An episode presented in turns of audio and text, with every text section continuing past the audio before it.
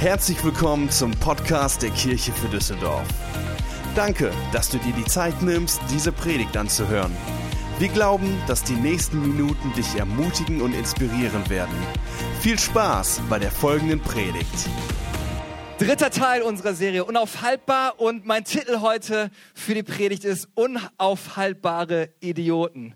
Unaufhaltbare Idioten. Wenn du dich fragst, was hat der denn jetzt? Warte bis zum Ende der Predigt, okay? Wenn du schon länger Teil unserer Kirche bist, weißt du, was unsere Vision als Kirche ist. Unsere Vision als Kirche ist, dass Kirche ein Ort ist, an dem Menschen Gott erleben und aufblühen. Darum geht es in unserer Kirche. Es geht nicht darum, coole Gebäude zu finden für coole Gottesdienste oder sozial gemeinnützige gute Dinge zu tun. All das ist toll, aber wir wollen eine Kirche sein, in der Menschen Jesus Christus kennenlernen. Das durften wir im letzten Jahr über 104 Mal erleben. Und die Bibel gibt uns sogar eine Aufgabenbeschreibung, wie wir das besonders gut umsetzen können, dass Menschen Gott erleben, weil das ist der Missionsbefehl, das ist der Auftrag, weswegen wir hier sind. Im Epheserbrief Kapitel 4 Vers 11 lesen wir folgende Aufgabenbeschreibung für uns.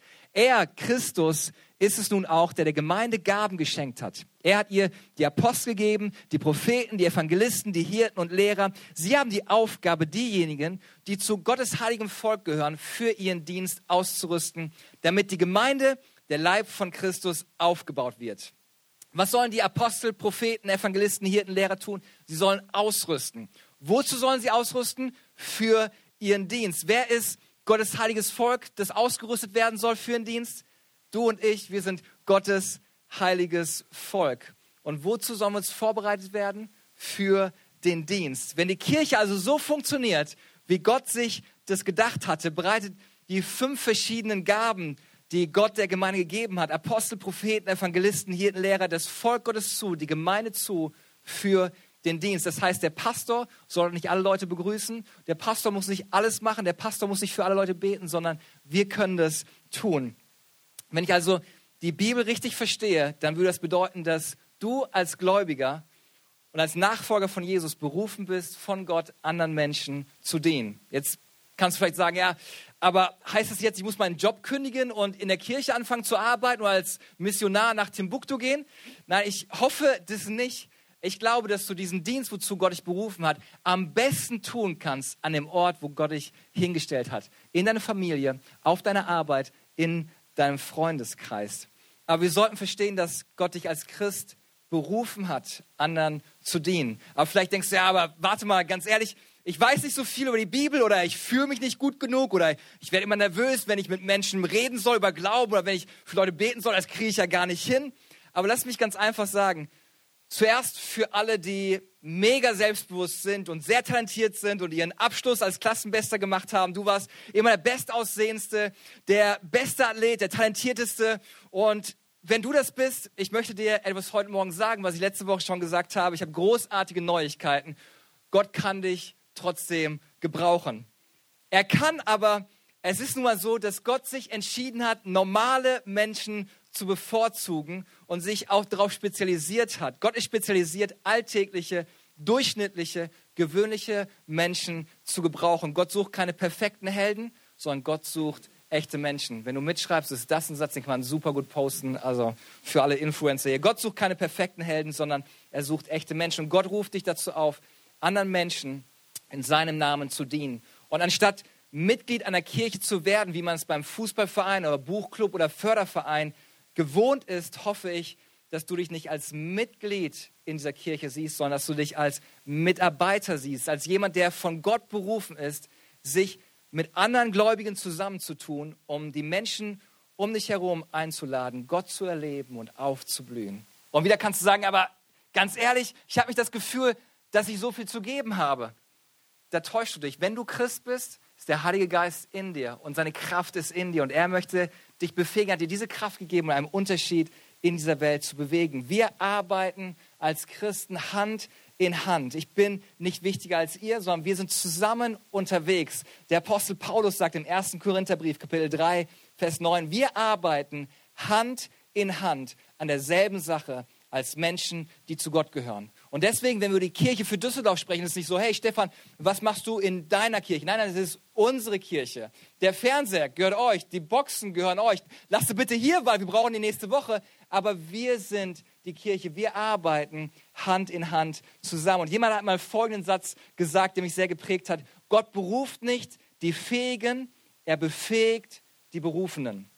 Gott beruft nicht die Fähigen, er befähigt die Berufenen. Du bist von Gott berufen, anderen zu dienen. Und er wird dich auf diese Reise vorbereiten. Gott ist darauf spezialisiert, gewöhnliche Menschen zu gebrauchen. Und was wir heute tun werden, ist, wir werden uns drei Bibelstellen anschauen, in der jedes Mal von einem sehr gewöhnlichen Typen die Rede ist, namens Petrus. Und dieser Typ hat regelmäßig versagt in der Bibel, aber Gott hat ihn benutzt und gebraucht, um außergewöhnliche Dinge zu bewirken. Einmal predigten Petrus, Johannes und andere und sie wurden verhaftet und die religiösen Leiter, die Führer der damaligen Zeit versammelten sich und versuchten sie herauszufinden, wie Gott so viel durch diese Durchschnittsmenschen tun konnte. In Apostelgeschichte 4, Vers 13 lesen wir folgende Verse.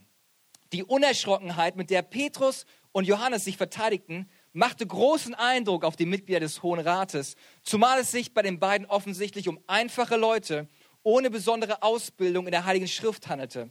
Sie wussten, dass Petrus und Johannes mit Jesus zusammen gewesen waren. Sie sagten, hey, wow, wie konnte Gott so viel mit solchen Durchschnittsmenschen bewegen? Sie waren erstaunt und stellten fest, dass diese Männer mit Jesus zusammen gewesen waren. Diese gewöhnlichen, einfachen, alltäglichen, durchschnittlichen Männern taten etwas Übernatürliches. Und wie haben sie es getan? Nun, sie waren mit Jesus zusammen gewesen. Das war ihre Qualifikation.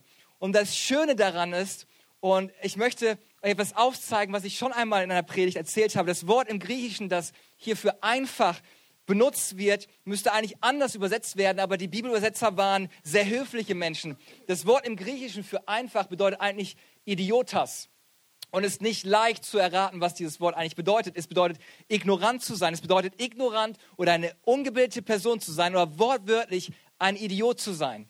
Was diese Worte eigentlich sagen sollten, ist, sie waren erstaunt, dass diese ungebildeten Idioten das taten, was sie taten. Und das Schöne an unserer Kirche ist, für mich, ist, dass ich umgeben bin vom Haufen von Idioten. Alle Keyleiter, alle Bereichsleiter, alle Teamleiter, alle Kleingruppenleiter. Unsere ganze Kirche ist eine Gruppe von Idioten. Meine Frau würde sagen, sowas kannst du nicht sagen am Sonntag. Oder sie würde sagen, hey Stefan, weißt du, was es bedeutet? Dass du der Haupttrottel von allen bist.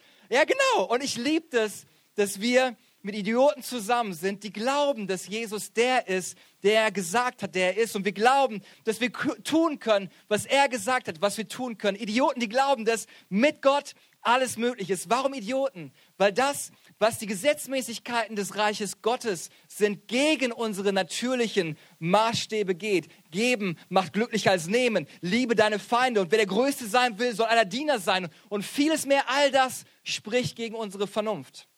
Und stell dir mal vor, deine Mission wäre, die Welt zu retten, eine Mission Impossible. Wen würdest du in dein Team mit reinnehmen? Wen würdest du aussuchen? Mission Impossible und sie suchen das Team zusammen. Wen würdest du in die Verantwortung mit reinnehmen? Wie würdest du in den inneren Kreis mit reinnehmen? Normalerweise die stärksten, die mutigsten, die schlausten, die talentiertesten, die geschultesten, die besten Leute, oder? Aber Gott wählt ganz andere Leute aus. Er wählt gewöhnliche Menschen aus.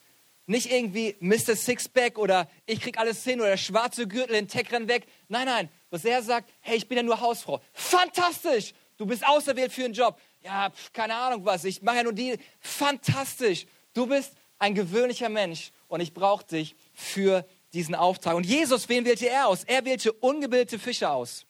Er entschied sich für verachtete Steuereintreiber. Er wählte einige Typen aus, die dafür bekannt waren, Hitzköpfe zu sein.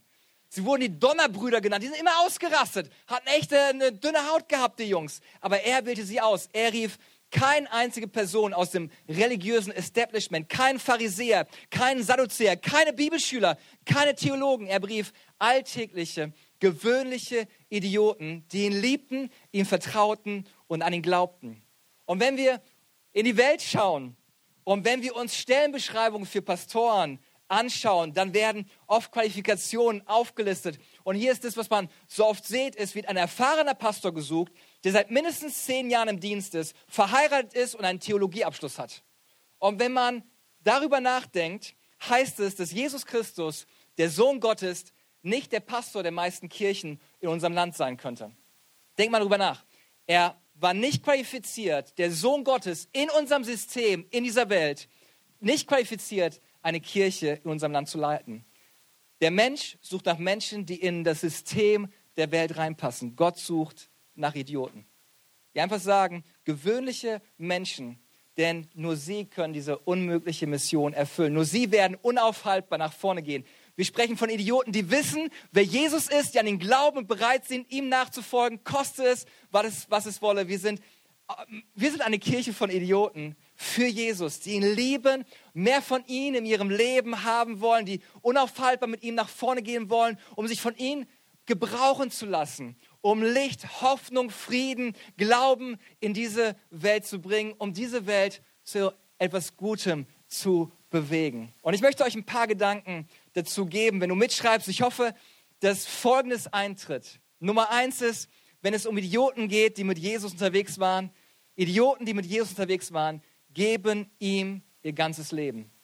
Menschen oder Idioten, die mit Gott unterwegs waren, geben ihm ihr ganzes Leben. Sie geben ihm ihr ganzes Leben, nicht nur ein bisschen, nicht nur ein paar Stunden am Sonntag, sondern sie geben ihm ihr ganzes Leben. Petrus war ein Fischer und eines Tages hat er nichts gefangen. Er kam nach Hause und für ihn war es die Katastrophe. Er kam nach Hause und hatte nichts gefangen. Und da steht jemand am, am Ufer und sagt, hey, versuch es mal auf der anderen Seite dein Netz auszuwerfen. Und sie fischten auf der anderen Seite und fingen so viele Fische, dass sie ausflippten. Und hier ist die Antwort von Petrus. Er sagte in Lukas 5, Vers 8, als Simon Petrus begriff, was da geschehen war, fiel er vor Jesus auf die Knie und sagte, Herr, kümmere dich nicht weiter um mich ich bin ein zu großer Sünder, um bei dir zu sein. Wenn du erkennst, wie heilig und wie gut Gott ist, wirst du in diesem Moment sehen, wie wahrhaft sündig du eigentlich bist. Er sagte in dem Licht von Gottes Herrlichkeit, in dem Licht von seiner Gnade, hey, ganz ehrlich, ich bin ein Idiot. Ich bin ein Sünder. Ich bin nicht gut genug, um hier einfach nur Gemeinschaft mit dir zu haben. Hey, Jesus, geh weg, such dir jemand anderen. Und ich finde es stark, wie Jesus auf diese Reaktion von Petrus reagiert. Im Licht von Gottes Größe, seiner Gnade, seiner Allmacht war seine Reaktion, hey, Gott sucht dir jemand anders. Aber Jesus sagt ihm, hab keine Angst. Von jetzt an wirst du Menschen fischen. Von nun an kannst du etwas verändern. Nicht nur etwas Alltägliches, sondern etwas Außergewöhnliches. Auch wenn du nicht, dich nicht gut genug fühlst, auch wenn du denkst, Du fühlst dich manchmal wie ein Idiot. Von nun an kannst du etwas bewegen. Und was passiert dann, als Jesus diesen Ruf über sein Leben ausspricht? Dass er Wahrheit in sein Leben reinspricht. Und wir lesen Vers 11 in Lukas 5.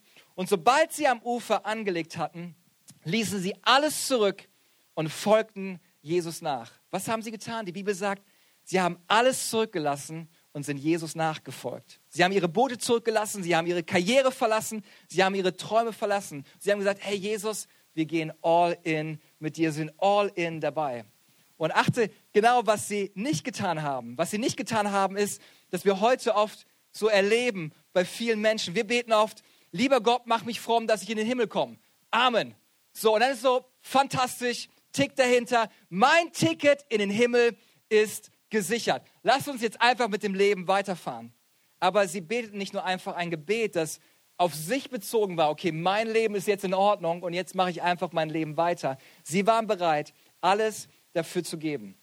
Und ich habe hier meinen Pokertisch aufgebaut und ich weiß nicht, ob du schon mal Poker gespielt hast äh, oder vielleicht mal im Fernsehen das gesehen hast, aber normalerweise die Karten werden verteilt und dann schauen sich die Spieler die Karten an und je nachdem, wie gut die Karten sind, sagen die Leute, okay, hier hast du zwei Chips und dann schau mal, vielleicht hat irgendjemand eine andere Karte, eine bessere Karte. Und so versuchen sie ein bisschen zu pokern. Und manchmal habe ich das Gefühl, dass wir Christen genauso sind. Wir gucken erstmal, okay, das ist das, was ich kann. So viel Zeit habe ich. Okay, Jesus, du kriegst von mir ein Chip. Mal gucken, vielleicht ergibt sich noch irgendeine andere Option. Vielleicht gibt es eine bessere Kirche. Vielleicht gibt es keine Ahnung was. Und wir spielen ein bisschen mit den Karten in der Hoffnung, einfach mal abzuwarten, was vielleicht passiert.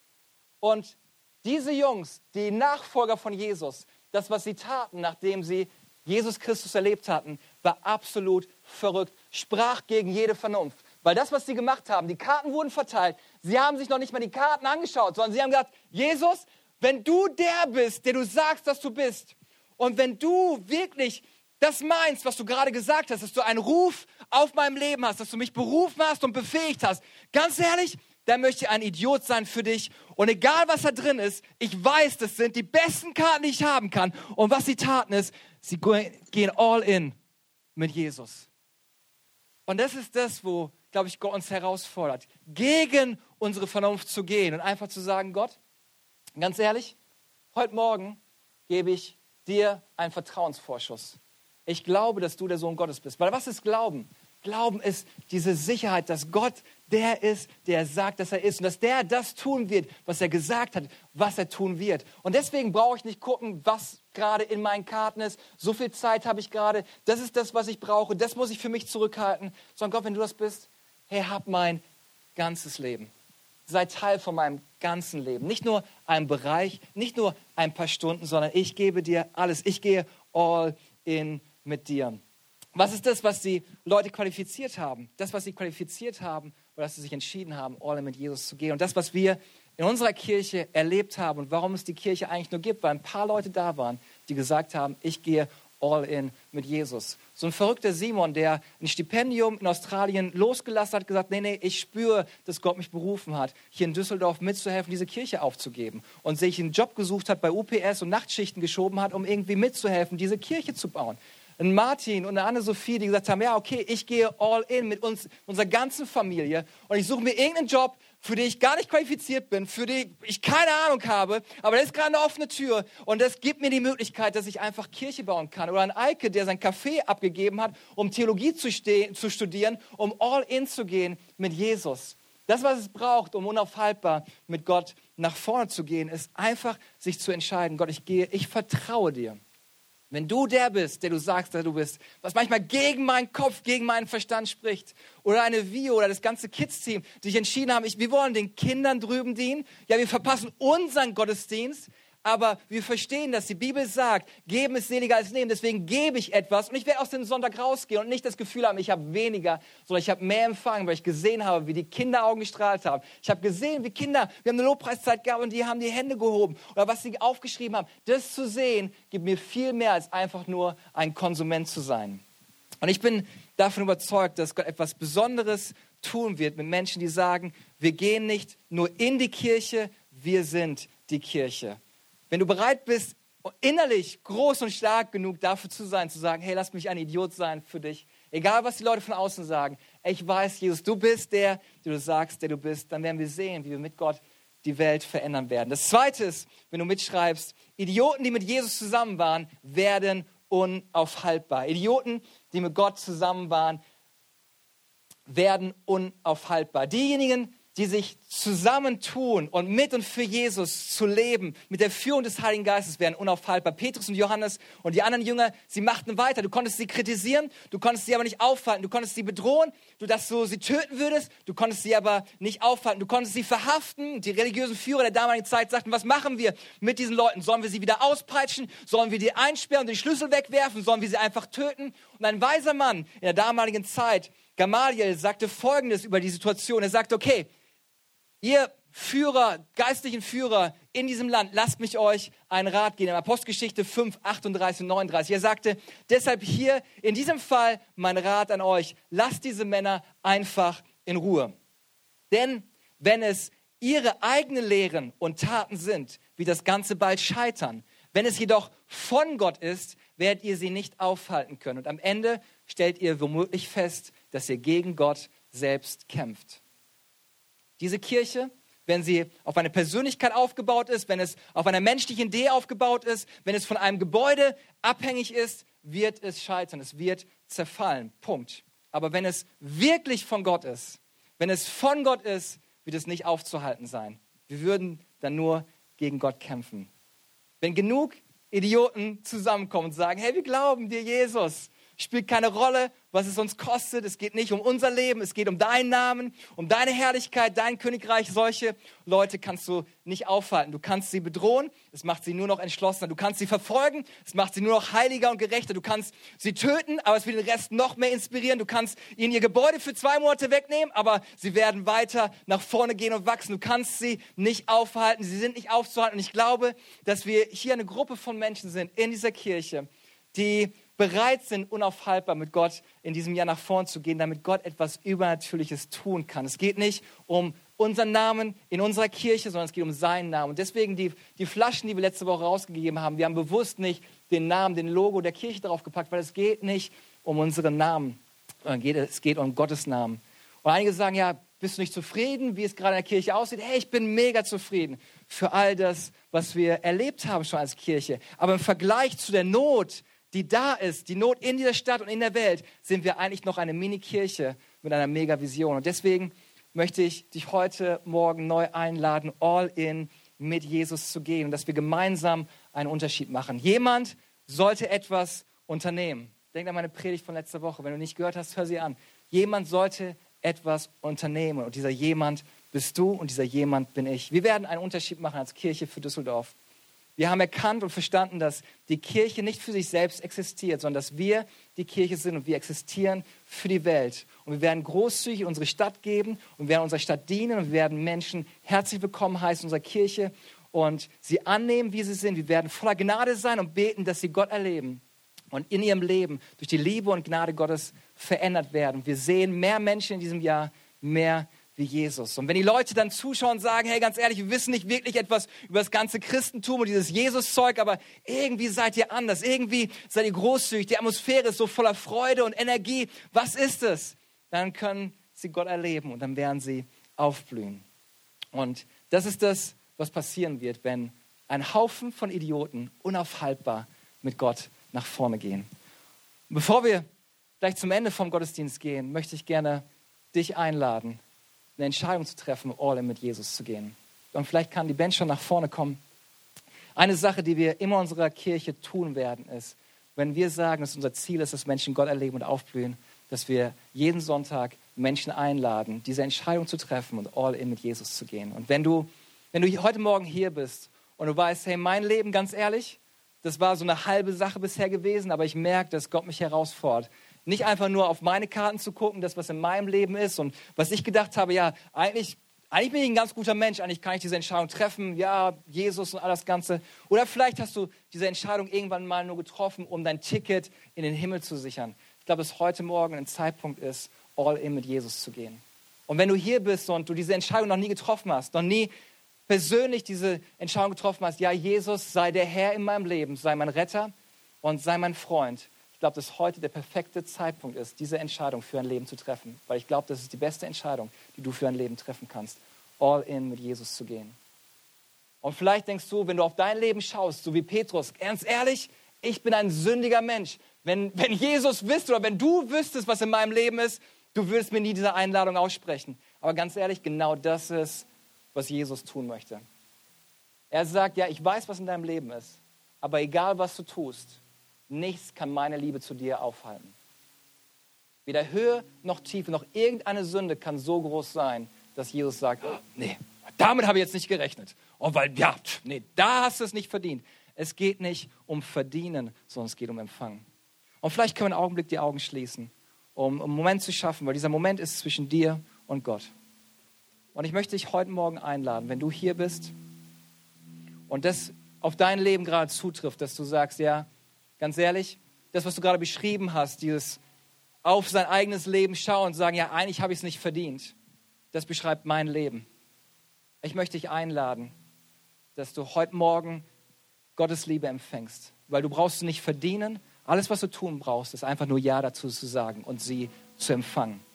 Oder vielleicht bist du heute Morgen hier und merkst, hey, mein Leben wird eher so beschrieben, ja, ich habe mal diese Entscheidung getroffen, aber ich merke, dass ich neu die Entscheidung treffen muss, all in mit Jesus zu gehen. Und es ist heute Morgen dieser Tag, diese Entscheidung zu treffen. Nicht mehr zurückzuhalten, nicht mehr nur Halbgas zu geben. Weil ganz ehrlich, das, was Gott tun möchte durch dein Leben, ist viel zu schön, um das einfach mit angezogener Handbremse zu machen. Und ich werde gleich bis 13. Und wenn du hier bist und sagst, ja, das beschreibt mein Leben, das bin ich, und ich merke, ich muss heute die Entscheidung treffen, all in mit Jesus zu gehen, die Entscheidung zu einem Ja, zu seiner Liebe, zu seinem Frieden, zu seiner Vergebung zu machen, dann möchte ich dich einladen, dass du gleich, wenn ich bis drei gezählt habe, kurz die Hand hebst, damit ich weiß, mit wem und für wen wir gleich beten werden. Wir werden nichts Komisches machen und das nicht, wenn du die Hand hebst, bist du Mitglied dieser Kirche oder sonst was, sondern es ist einfach ein Zeichen, dass du heute Morgen dich entschieden hast, ein Ja zu Jesus zu geben, ihn einzuladen in sein Leben, das zu empfangen, was er für dich hat. An dem Ort, wo du bist, alle Augen sind geschlossen, alle Christen fangen an zu beten, weil das ein, ein besonderer Moment ist. Da, wo du bist, wenn du das bist, eins, zwei, drei, heb kurz die Hand, damit ich sehe, wer du bist. Dankeschön. Noch jemand hier? Könnt die Hände gerne wieder runternehmen. Lasst uns gemeinsam beten. Und ich möchte euch einladen, dass wir, wie wir es bei uns in der Kirche machen, dass wir gemeinsam beten. Weil die Bibel sagt, für jeden Einzelnen, der diese Entscheidung trifft, ist eine Party im Himmel. Und diese Entscheidung wollen wir feiern, wir wollen gemeinsam beten. Und kurzes Gebet, was einfach ausdrückt, ich habe mich entschieden, Jesus Christus nachzufolgen, ihn mein Leben zu gehen geben, mit ihm all in zu gehen. Ich werde kurz etwas vorbeten mit ein paar Sätzen und ihr seid eingeladen, dann das nachzusprechen. Wir als ganze Kirche werden dich dabei unterstützen bei diesem Gebet. Aber wenn du die Hand gehoben hast oder in deinem Herzen diese Entscheidung getroffen hast, bete es umso lauter und umso kräftiger, okay? Sag, lieber Herr Jesus, ich danke dir, dass du mich liebst, egal wie mein Leben aussieht. Ich danke dir, dass du mir deinen Frieden schenkst dass du mir deine Liebe schenkst. Ab heute Morgen möchte ich mit dir leben und für dich leben. Im Namen von Jesus. Amen. Wir hoffen, dass dir diese Predigt gefallen hat und dich in deinem Leben mit Gott stärkt. Wenn du Fragen hast, schreib uns einfach an info at kirchefürdüsseldorf.de. Außerdem bist du herzlich eingeladen, unseren Gottesdienst sonntags um 11 Uhr zu besuchen. Für weitere Informationen zu unserer Kirche besuche unsere Website kirchefürdüsseldorf.de oder folge uns auf Instagram. Wir freuen uns, dich kennenzulernen. Bis bald!